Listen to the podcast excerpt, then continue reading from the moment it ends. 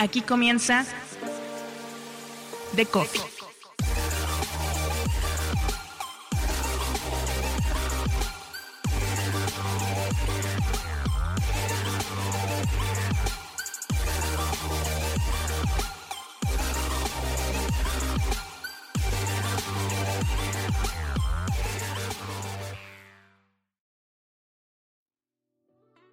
El futuro desde el lugar de los hechos, sin salir de casa pero con una corresponsalía que muestra una de las caras del periodismo del mañana. Desde el metaverso, da cobertura a lo que ocurre para los que ahí habitan, pero también sobre lo que pasa en el metaverso para llevar al mundo de carne y hueso. Por ahora, es un ciudadano virtual que va entrevistando por el metaverso, pero pronto su medio, El Economista de España, abrirá una redacción en toda forma ahí, en el metaverso, para recibir invitados y consolidar el aterrizaje del periodismo metaversal en español.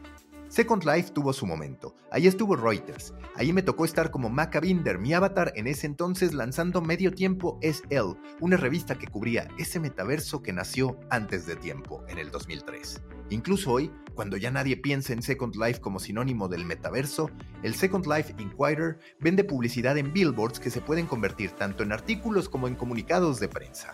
La Cultivate Magazine promueve el arte, la cultura, la fotografía y la moda en Second Life y The Malicusition se especializa en noticias de aviación virtual.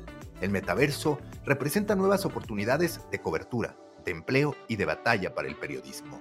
Descifrar cómo hacerlo, cómo documentarlo, cómo prepararse y cómo hacer que el rol de orientar, informar, entretener y educar se mantenga vigente para el periodismo es uno de los próximos desafíos de la industria.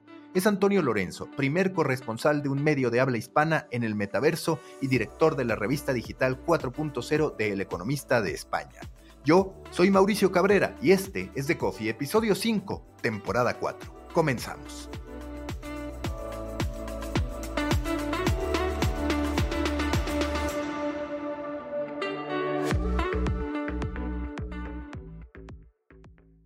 Nuevo episodio en The Coffee. Me da mucho gusto saludar a Antonio Lorenzo, quien es director de la revista digital 4.0 del Economista y también uno de los primeros corresponsales en el metaverso. Así se decidieron a asignarle esta responsabilidad que él aceptó para que de su existencia física y su labor cotidiana también empezara a hablarse y a traspasarse hacia su existencia virtual por medio de los avatares. Antonio, muchísimas gracias por estar en The Coffee. La primera pregunta es, ¿de qué va y hasta qué punto ya está consolidada esta idea de, ¿sabes qué? Voy a ser un corresponsal en el metaverso. Muchas gracias, Mauricio. Muchas gracias por, por invitarme a, tu espacio. Eh, mira, el, metaverso estamos dándole vueltas hace, no hace mucho tiempo tampoco. Eh, de verdad, te confieso que fue unos meses antes de, que Zuckerberg, eh, digamos, sacudió todo, toda esta revolución, ¿no? Y, y, cada vez se estaba generando aquí en España, que es donde trabajo, donde vivo, eh, había cada vez más actividad relacionada con, con, ese, con ese espacio que te digo que no es nuevo.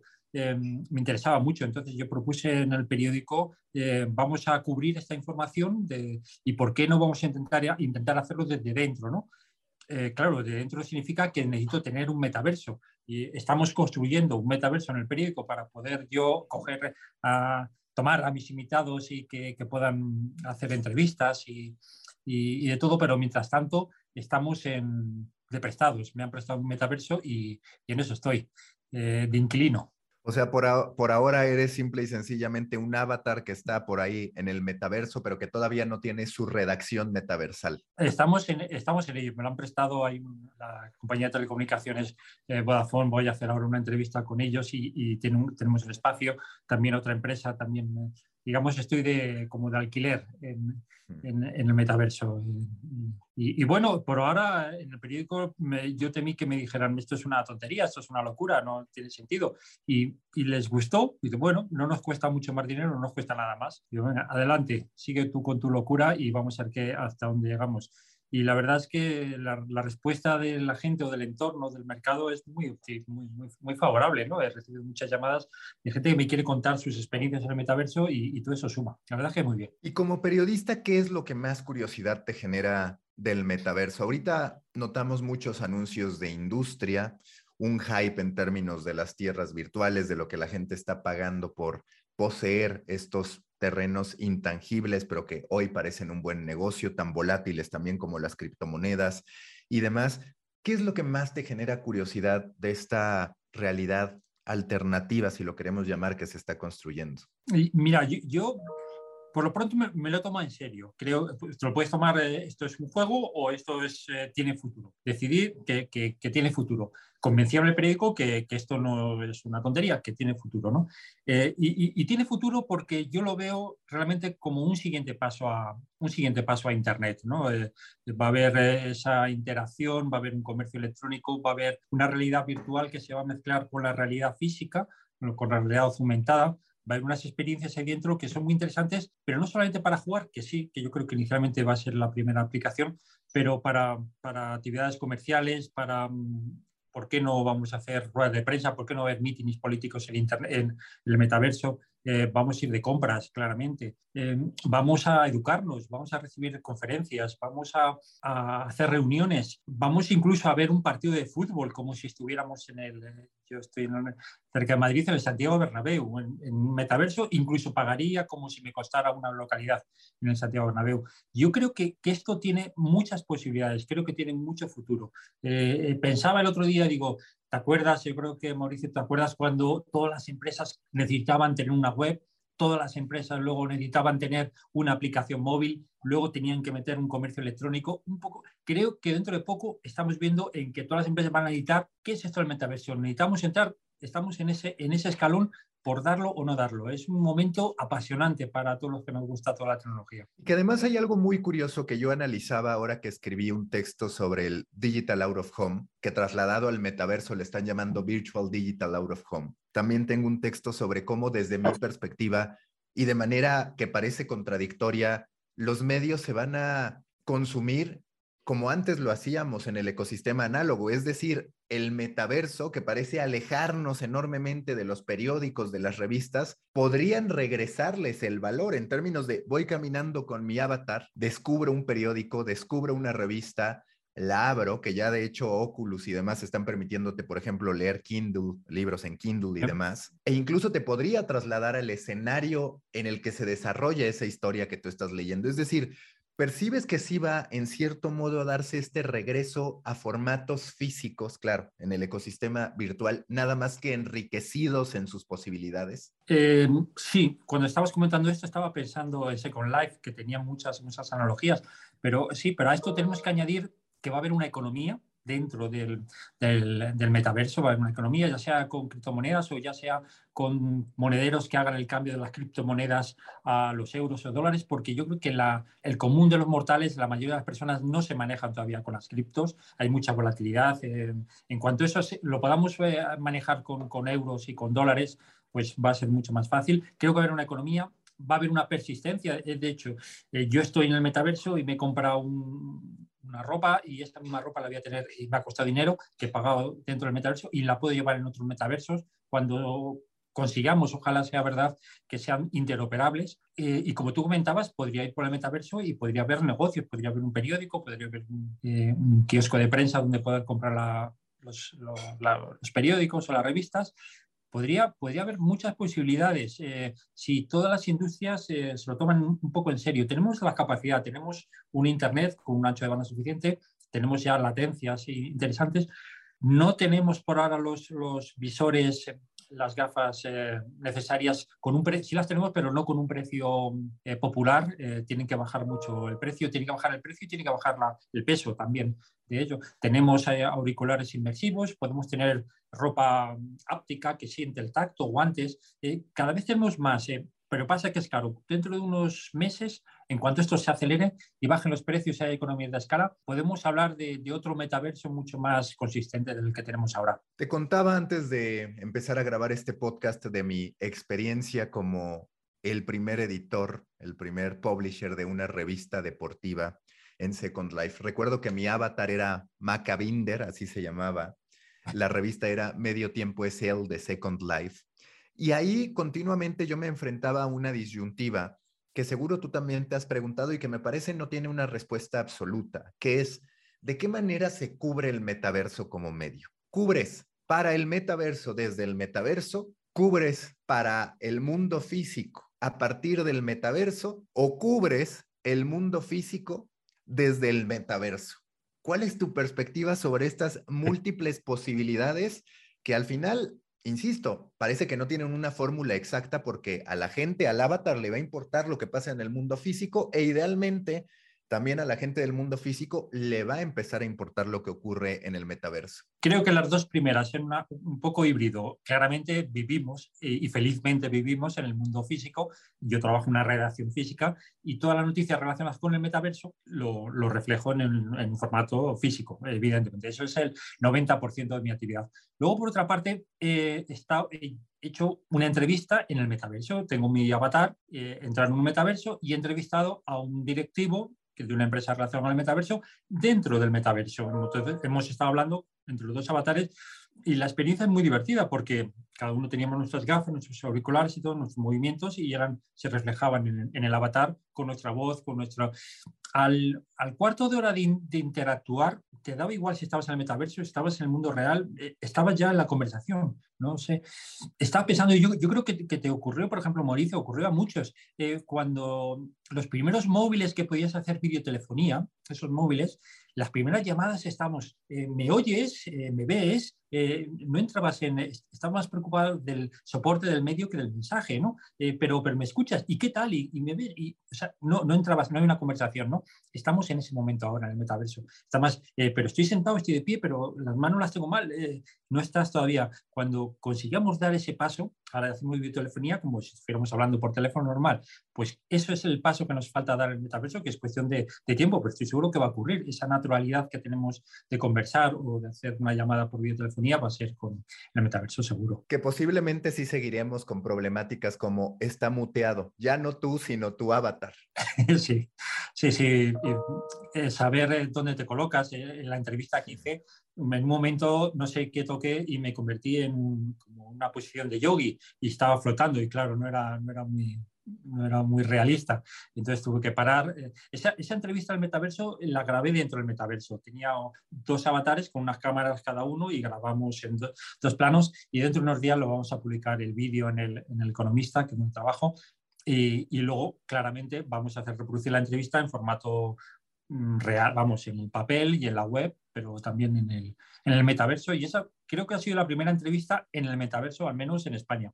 No tengo noticia de que nadie hiciera una entrevista periodística en el, en el metaverso. ¿A qué dirías que se pareció esa experiencia? ¿Es de pronto como grabar un podcast, porque me queda claro que video todavía no, en términos de decir, pues no, no estoy viendo a la persona a la cara, no estoy notando como quisiera sus expresiones. ¿A qué formato dirías que se te pareció esta relación de entrevista en el metaverso? Mira, eh, se parece eh, lejanamente, buena pregunta, pero yo creo que un poco al Zoom, al Teams, a los Hangouts que, estamos, estamos haciendo. Es verdad que cuando el avatar tenga el, el realismo que, puede tener tu rostro, el mío, eh, la, cosa va a cambiar, pero yo creo que eso va a ser rápido. Yo creo que de pasar de la gráfica del dibujito a, a la fotografía, ¿no? Eh, cuando sea animada, como el avatar mueve la boca, movía las manos como yo las movía, ¿no? Eh, los gestos míos y luego tenía mi voz. Se parece mucho a lo que es una, a un Zoom, pero con la deficiencia que estamos en un videojuego pero, y no estamos en el mundo real, o sea, como una videotelefonía. ¿Hiciste esta entrevista en, en Oculus o vaya en Horizon o dónde?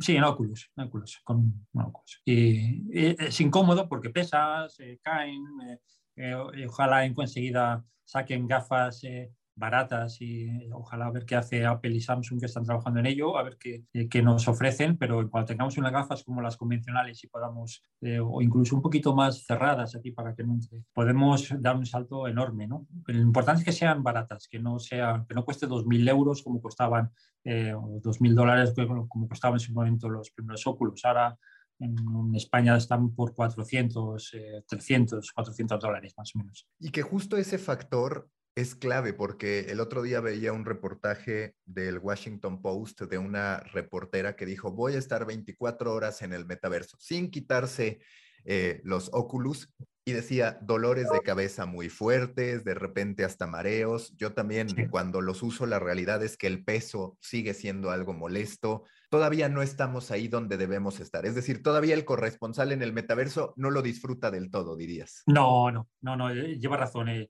a partir de una hora, yo estuve media hora de entrevista y acabé un poco mareado. Eh, pero es igual cuando tienes una, en un en entorno de realidad virtual, el cerebro no se habitúa a eso y yo creo que no, más allá de una hora es, no, no hay que lo aguante, te mareas mucho. Si tuvieras que hablar de hitos que quieres alcanzar en el metaverso, ya que estás ahí, ya que están armando tu redacción metaversal, por decirlo de alguna manera, ¿cuáles son dos, tres pasos que te gustaría dar? Decir, esto de verdad es estar haciendo periodismo desde el metaverso, que ya empezaste, ya empezaste con esta entrevista, pero digamos hacia adelante. ¿Qué, qué es lo que visualizas? Eh, ¿Sabes qué ocurre? Que como periodista nos da un poco de reparo convertirte en, protagonista de la noticia, ¿no? Yo, yo quería ser eh, corresponsal como los corresponsales de, guerra, que están donde está el primer mandamiento del periodista es ir donde ocurre la noticia, pues está el metaverso, pues voy donde, donde está la noticia, ¿no? Pero no quería un protagonismo, simplemente quería ser testigo de lo que ocurría, ¿no? Como, como cuando los colonizadores, que habían, eran colonizadores, pero también eran periodistas, que mandaban sus crónicas en el siglo XIX a Europa, cuando descubrían África, ¿no? Pues estaban viendo, estaban en el terreno y estaban contándolo esos terrenos sin explorar, ¿no? que no existían en los mapas. Pues un poco quería esa idea romántica de, bueno, vamos a intentar hacer eso, pero sin especial protagonismo, simplemente eh, contar la experiencia. ¿Qué hitos me gustaría contarlo? No, no como, como testigo, como periodista, ¿no? Sí, sí que me gustaría que sí que ocurriera el paso este de la Web 2, donde está controlada por unas grandes compañías de Internet, a esa Web 3 más descentralizada, donde sí que va a poder entrar el blockchain, donde sí que pueden entrar estas, estos escenarios de, esta economía metaversa, con si se produce realmente una integración, que no solo haya metaversos de Facebook, de Microsoft, sino que, sean, que se pongan de acuerdo y hagamos todo un, uno mismo conjunto, como ocurrió felizmente con la web, ¿no? Inicialmente la web eran pequeñas redes que decidieron, no, esto tiene que estar todo uno, imagínate que Pues me gustaría contar que existe solamente un metaverso y que, y que se pueda poner en mayúscula el metaverso como Internet, solo hay una. Esto sí que me gustaría porque sí que sería importante, sí que había interoperabilidad plena y no sería un negocio solamente de cuatro empresas muy poderosas eh, y el resto no, porque creo que esto tiene que ser compartido. Y que para el reportero, para el periodista, sin duda representa un shock. Ya lo hemos venido viendo, ¿no? El tema de, ¿sabes qué? Que no te mando a Qatar porque las historias que vas a generar no van a ser tan diferenciadas. No te mando a los Olímpicos o a cubrir tal porque no necesariamente vas a poder tener acceso a lo que necesitas. Con el metaverso, en teoría, pues todavía se afianzará más esta idea de el, periodista no viaja, lo puede vivir desde acá. Podría llegar el momento, como tú dices, en el que tú cubras un partido, pero estando más bien en el metaverso, viviendo el partido real, pero desde el metaverso. Y eso, pues quizás al ego periodístico y a la experiencia periodística le va a doler, al menos en un principio.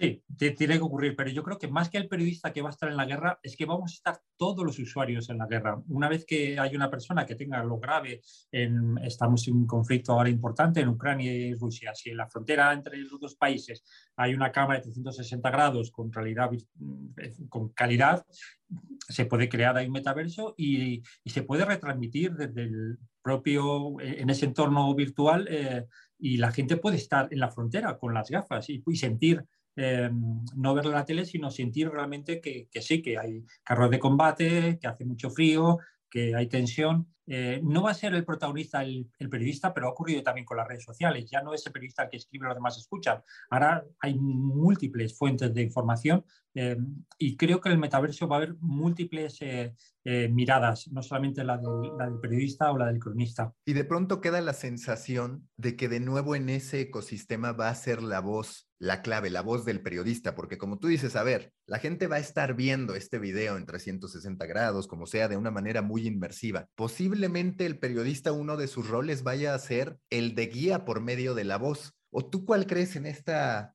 visión futura que podría ser donde uno diga, ok, aquí el, el, contador de historias más que el periodista, porque cada vez es más tenue la, diferencia va a poder tener ya no un protagonismo, que eso depende de cada uno y de sus posicionamientos, pero sí una relevancia. Sí, eh, yo estoy de acuerdo, estoy de acuerdo contigo. Sí, creo que, el papel del, protagonista, del periodista eh, se va a diluir un poco, la, voz es, es, importante, cada vez tiene más fuerza, está tomando mucha fuerza y, me, gusta eh, el social audio, ¿no?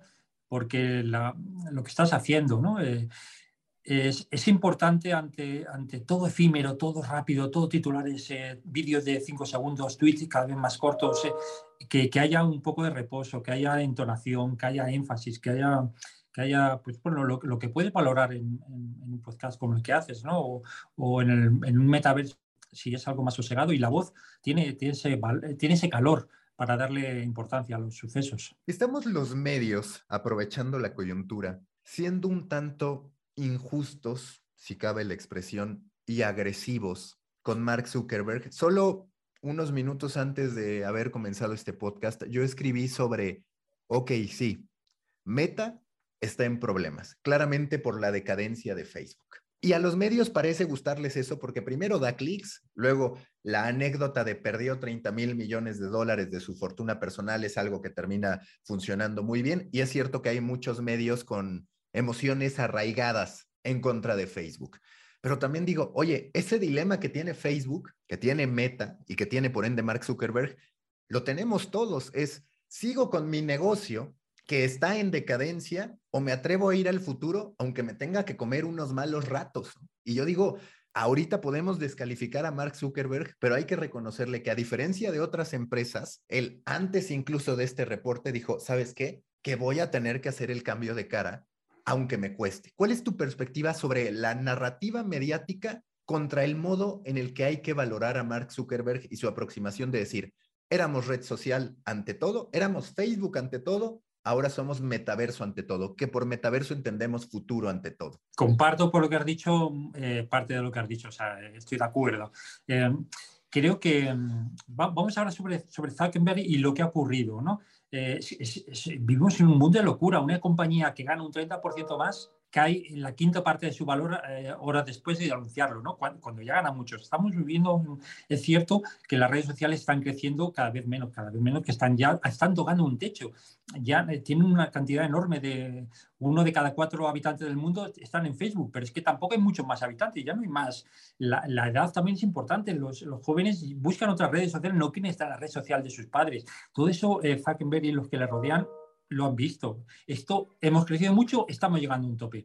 Y yo creo que ahora Zuckerberg tiene el problema y la virtud de los pioneros, de los que van por delante, de los que abren camino. Eso es muy arriesgado porque te vas, a caer, te van a morder serpientes, te van a ocurrir mil cosas, como le están ocurriendo. Pero es el pionero. Puede, puede tener éxito o puede morir en el intento. Eso es lo que ocurre, es ese riesgo. Pero como tenga éxito y sea el primero, por lo pronto ha, tomado el nombre de Meta, lo ha convertido en categoría, ¿no? Ya es importante, es un gesto, ¿no? Pero como tenga éxito, eh, va por delante. Y, eso solamente puede ocurrir si te lanzas. Eh, los que estén de espectador, puede ser actor o espectador. Facebook ha decidido ser actor y lo está pagando. Lo está pagando porque en, octubre, a final de octubre, anunció una cosa y, y, pese a que ha ido muy bien la compañía, lo ha, lo ha penalizado en bolsa que penalice en bolsa no creo que sea la verdad absoluta o no, porque yo creo que los analistas todavía no tienen en la cabeza qué va a ser el metaverso. No tienen las variables en las tablas Excel, la, la, hoja de cálculo, no tienen, no tienen, no saben que eso va a haber todo el comercio electrónico va a estar por ahí, toda la comunicación, eh, las redes sociales, los juegos, ya no te digo el sexo, o, un montón de cosas. Creo que eso todavía, esas variables no las han metido en sus hojas de cálculos para saber que eso va para arriba. Por lo tanto, yo admiro a este señor, pese a que no me cae especialmente simpático, dada, no me cae muy bien cualquier tipo de monopolio, aunque lo hayan ganado con, todo el mérito y, como, como, quieran, pero les admiro por un lado, pero no me cae simpático, pero reconozco que en esta, que en esta tarea tiene muchísimo mérito, muchísimo mérito. Y que quizás la gran pregunta es, primero, si Facebook va a lograr ser relevante en la venta de hardware. Es decir, si Oculus se va a mantener y sobre todo se va a expandir, porque vi un dato bastante significativo, que era, en diciembre sí se convirtió en el regalo por excelencia en Estados Unidos en lo particular, pero hoy Oculus está en el lugar 176 de apps más descargadas, es decir, no está un, no está en un buen lugar. Hay mucho esta mención de que Meta está pensando en instalar tiendas físicas para promover la venta de sus accesorios de inteligencia eh, artificial, de realidad aumentada y demás. ¿Tú percibes que sí va a lograr convertirse en un player que compita con Apple, que, por, que al mismo tiempo le da un golpe gigantesco con el cambio a las políticas de privacidad que Facebook estima, Meta, que le va a terminar generando pérdidas por 10 mil millones de dólares en este 2022. ¿Qué tan posible ves que Facebook sí gane esa batalla? No gane como ganador absoluto, porque me queda claro que eso no va a pasar, pero sí que siga siendo protagonista y que meta el pie con fuerza. Sí, las óculos nos han vendido mucho porque estamos hablando, este boom que estamos hablando de metaverso es de hace, de hace poquito tiempo, ¿no? Entonces lo entiendo, ¿no? Creo que el papel de la fortaleza de, de, Meta es, no es la venta de cacharros, sino lo que, lo que está detrás, como, como las redes sociales, ¿no? Que, y que cree un ecosistema donde todos ganen, ¿no? En ese ecosistema donde todos ganen, creo que van a llevar, en los que van a ganar con la venta de dispositivos van a ser los fabricantes.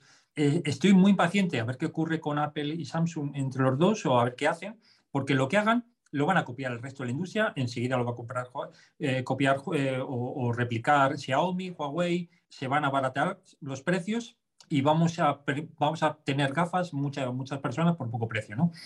Y eso va a ser bueno para, para Facebook, aunque ellos no vendan mucho óculos, aunque no haya mucha descarga de óculos. Creo que el papel de Meta tiene que ser, eh, es lo suyo, no es vender hardware, sino todo el, todo el ecosistema, ni software, es todo el ecosistema que rodea a esa plataforma. ¿Dirías que se pasó de protagonismo Mark Zuckerberg cuando analizas la imagen que hay detrás de Facebook, la imagen adversa que tiene en muchos lados, porque lo cierto es que tú ves monopolios quizás hasta más preocupantes como el de Amazon y la respuesta a nivel social e incluso político no es igual. Contra Mark Zuckerberg y contra Facebook, por ende, hay una percepción muy clara de, hey, tú ya me dominaste en la web 2, la web 3 no va a ser tuya. Y parece haber muchísimos actores decididos a eso, a que el metaverso podrá ser de cualquiera, pero no de meta, entendiendo que no habrá un solo metaverso. Lo que hemos platicado, habrá concepto metaverso y ahí la interoperabilidad donde idealmente seremos uno mismo donde quiera que vayamos. Sí, sí, espero que, sea así, que, que no haya uno solo ¿Por qué, que si no quedan muchos, por qué mm, Amazon nos cae más o menos bien porque no nos llega el producto al día siguiente y muy bien, y Facebook no? Eh, yo creo que porque claramente eh, eh, Zuckerberg, si hubiera la persona más poderosa del mundo, es, Zuckerberg. si la información es poder, claramente él tiene todo el poder, porque tiene toda la información, no solamente de Facebook, sino de WhatsApp. Y todo lo, que, todo lo que contamos por WhatsApp, si alguna vez, aunque eso esté muy encriptado, aunque lo que quieran, si alguna vez eso se pudiera eh, convertir en valores, información, esos datos, sabría tanto más, o sea, sabría mucho más que cada uno de nosotros. Entonces yo creo que no nos cae simpático porque no nos cae simpático la persona más poderosa de todo el planeta. Y eso es lo que ocurre. Pero, pero aún así, insisto, que hace falta este tipo de visionarios que, que, vayan por delante antes, antes te contaba eh, sobre, sobre lo que ha ocurrido con, con Meta y, y el, el, el, descalabro absoluto en bolsa y en valoraciones, ¿no? Yo creo que es que están, en, lo, lo, has comentado tú antes, que nos ocurre a muchos, está con la mirada estrábica, es decir, un ojo para un lado y otro para otro. Por otro lado, está viendo el negocio publicitario, que claramente es el motor eh, de, toda la industria y, y, seguirá siendo durante mucho tiempo, pese a que ella ha tomado, ha tocado techo, es eh, la, la, base. Y por otro lado, por otro lado, está viendo que esto se está agotando y que tengo que ir por otro lado. Cuando tú vas por la vida con la mirada estrábica, te, va, te vas a ocurrir golpes como el que, que, se ha llevado. Pero claramente tiene que tener un ojo en el futuro eh, para ver qué pasa, ¿no? Eh, tiene que arriesgar y el que arriesga pues eh, o gana o pierde y si arriesga mucho gana mucho o pierde mucho y es lo que le está ocurriendo por tanto eh, no me cae simpático por ser el hombre más poderoso del mundo, le tengo admiración por ser visionario en algo que creo que tiene mucho futuro. Y sobre el comportamiento de los medios, ¿cuál es tu evaluación sobre nuestra propia industria? Porque yo, insisto, muchas veces encuentro en la industria de medios algunas incongruencias en términos de, con mucha hazaña, golpear a los visionarios y ser una industria que en efecto suele no ser visionaria y que está pagando las consecuencias por eso y lo ha pagado a lo largo de los últimos años. Es como de repente decirle al futbolista, oye, tú deja de pensar en anteponer el resultado sobre el espectáculo, porque el espectáculo es lo que importa, y dices, bueno, si usáramos ese rasero, los medios de comunicación todos tendrían y serían de calidad, porque el número no es lo más importante, ¿no? Hay contradicciones. ¿Qué tanto los medios, digamos, más allá de ser injustos o no con el juicio a Mark Zuckerberg, sí tendrían que aprender de esta apuesta por el futuro, entendiendo evidentemente las diferencias de presupuesto, las diferencias de trascendencia y las diferencias en tiempos y necesidades. Sí, tiene, yo creo que va por con, con, la esencia y la vida tradicional de los medios que hemos sido testigos de realidad para juzgarlo esto está bien, esto está mal. Incluso para cuando han, ha ocurrido cosas, ya, ya, decíamos que había ocurrido. Los medios, incluso los analistas, eh, hemos anticipado de la, nueve de las eh, nueve, nueve cracks bursátiles y solo han ocurrido dos, pero hemos anticipado un montón. Nos estamos equivocando cada momento. Han ocurrido eh, desastres en, en, la bolsa y nos hemos dado cuenta cuando ya había, lo contamos ya en pasado. ¿Por qué no lo hemos dicho por, por presente? Y estamos, eso va, va, con nosotros, va, eh, desgraciadamente. No, no, nuestro papel va a ser contar lo que está ocurriendo en ese momento y vamos a tener cuidado de no hacer mucho juicio de valor porque no vamos a pillar los dedos, como tú dices. Creo que el papel de los medios debe ser, debe ser otro, pero, pero debe innovar, debe estar muy cerca de la realidad y ver qué posibilidades tiene para expandir ese negocio, que claramente el papel está llegando a, si no ha llegado al techo, ya ha llegado a, no, no, tiene mucho más recorrido. Incluso yo te diría que incluso hasta la web a lo mejor ya no tiene mucho más recorrido. A lo mejor tenemos que, inventar algo. ¿Y quién dice si en el metaverso tienes otras posibilidades para contar estas historias que, que, estamos contando en la web y en los periódicos y tenemos otro, otro formato? Eh, vamos a estar expectantes, mirando, pero no creo que demos el paso, que lo hagan otros. Sí, esta parte que siempre tienen los medios de prefiero ser historiador que profeta, que muchas veces por eso terminan llegando hasta el final, a veces hasta contra creadores independientes, que una persona dice, yo voy a ponerme a hacer mi canal de YouTube y terminan siendo más grandes que los medios. Y coincido contigo, a ver, hoy justo lo pensaba y decía, es una realidad que a nivel cultural ya cambiamos. Las grandes transformaciones digitales se dan sobre todo a partir de un cambio en la cultura, que suele ser en los dispositivos que usamos, en el modo en que pensamos. Y a ver si coincides, sí se percibe que la era de las redes sociales, tal como nos las vendieron, de estar todos conectados, de una carretera libre de información, de eh, confiar en plataformas hegemónicas, se está deshaciendo. Y hoy queda bastante claro que, por ejemplo, conversaciones de avanzada están en Discord, que también es de los grandes ganadores en este momento, ya la catalogan como la red social, si cabe la expresión, de la Web 3 el metaverso, que además atiende también esta idea de, ¿sabes qué? Que yo puedo presentarme ante ti con un avatar en la que yo soy un animal, soy un águila, soy un oso, soy un dragón, soy lo que quiera ser y no por eso me vas a juzgar. Es decir, sí parece que a nivel cultural y social, la idea del metaverso y la Web 3 en lo general refleja mejor lo que está pasando con la cultura que lo que hoy estamos viviendo con la Web 2? Eh, no lo sé, no lo sé. Eh, creo que vas un poquito mm, por delante de lo que, lo que yo veo, no, no sé. Yo, yo, creo que todavía estamos en las redes sociales convencionales, pero ha tocado techo. Estaba viendo hace cuatro años los crecimientos del tiempo, del tiempo que, que estamos en las redes sociales. Eh, era, vamos a ver, era, no, era, era el, incremento de tiempo estaba menguando. Antes crecía al ritmo del 12% hace cuatro años, ahora crecemos al ritmo del 2,5%. Claramente estamos, las redes sociales ya están llegando a donde pueden llegar. Eh, por lo tanto, pues eh, esta red social de la Web3 hay que verla con mucho cariño y mucha expectación. esperemos que, que, vaya, que vaya genial, igual que Metaverso.